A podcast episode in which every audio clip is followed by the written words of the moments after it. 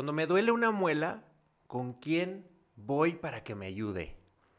Cuando me duele la rodilla, ¿a quién acudes? Cuando tengo dudas en un registro contable, ¿quién me va a asesorar? Y cuando no entiendo qué tiene mi pareja, ¿a quién le pregunto?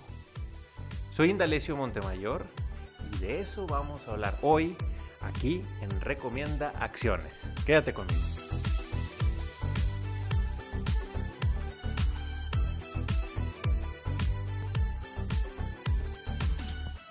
Me parece que las respuestas a las primeras preguntas ya las conoces. Si me duele una muela, pues voy a ir con un dentista. Si me duele la rodilla, voy a acudir con un médico.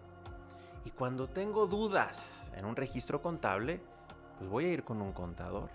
Pero la confusión se da cuando no entendemos a nuestra pareja. Me topo con casos en que ante estas dudas acuden con sus amigos o con sus amigas. Y entre todos obtienen una lluvia de ideas, de posibilidades que puede tener el cónyuge por X razón o por Y razón. ¿Te ha pasado? Otros van con sus papás, ya sea con papá o con mamá, y le dicen, oye, es que no le entiendo a mi pareja qué es lo que quiere, qué es lo que necesita, no sé qué es lo que tiene. Aquí la pregunta es, ¿crees que tu papá o tu mamá se va a enfocar en proponerte alternativas para solucionar tu duda o se va a enfocar en que tú estés bien.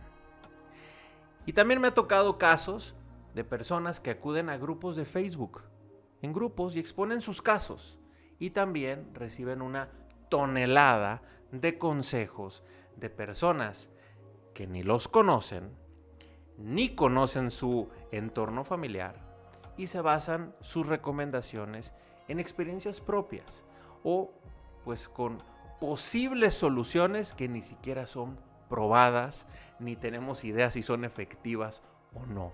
De hecho, en la mayoría de las ocasiones son casi como un desahogo. ¿A poco no? Y bueno, así como estos casos, hay muchos otros medios por los cuales podemos buscar obtener información para que nos aclare esa duda. ¿Por qué si tengo dudas sobre mi cónyuge, no acudo con él o con ella?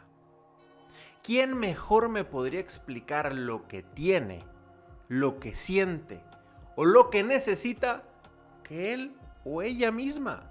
Ahora bien, habrá quien me diga, es que es imposible preguntarle, Indalecio. ¿Lo has intentado de diferentes formas, en diferentes momentos? O siempre es de la misma manera. No solo se trata, y pongan atención aquí, de cuidar el lenguaje verbal, sino también el no verbal, nuestra postura, nuestros gestos, también el momento y el ambiente influyen cuando quiero hacerle este tipo de preguntas profundas a mi pareja. Estoy seguro que si pones atención a todos estos detalles, podrás obtener una respuesta diferente de tu pareja. Porque tu objetivo real es entenderle, es conocerle más y de esta manera poderla amar o poderlo amar mejor. ¿A poco no? Me da mucho gusto que me hayas acompañado en esta edición de Recomienda Acciones. Te invito a que accedas a nuestro sitio web en familia360.com y conozcas todas las herramientas que podemos ofrecerte ahí. Inclusive te puedes encontrar algún curso gratuito que estoy seguro que te va a ser de mucha utilidad. Que pases muy buen día.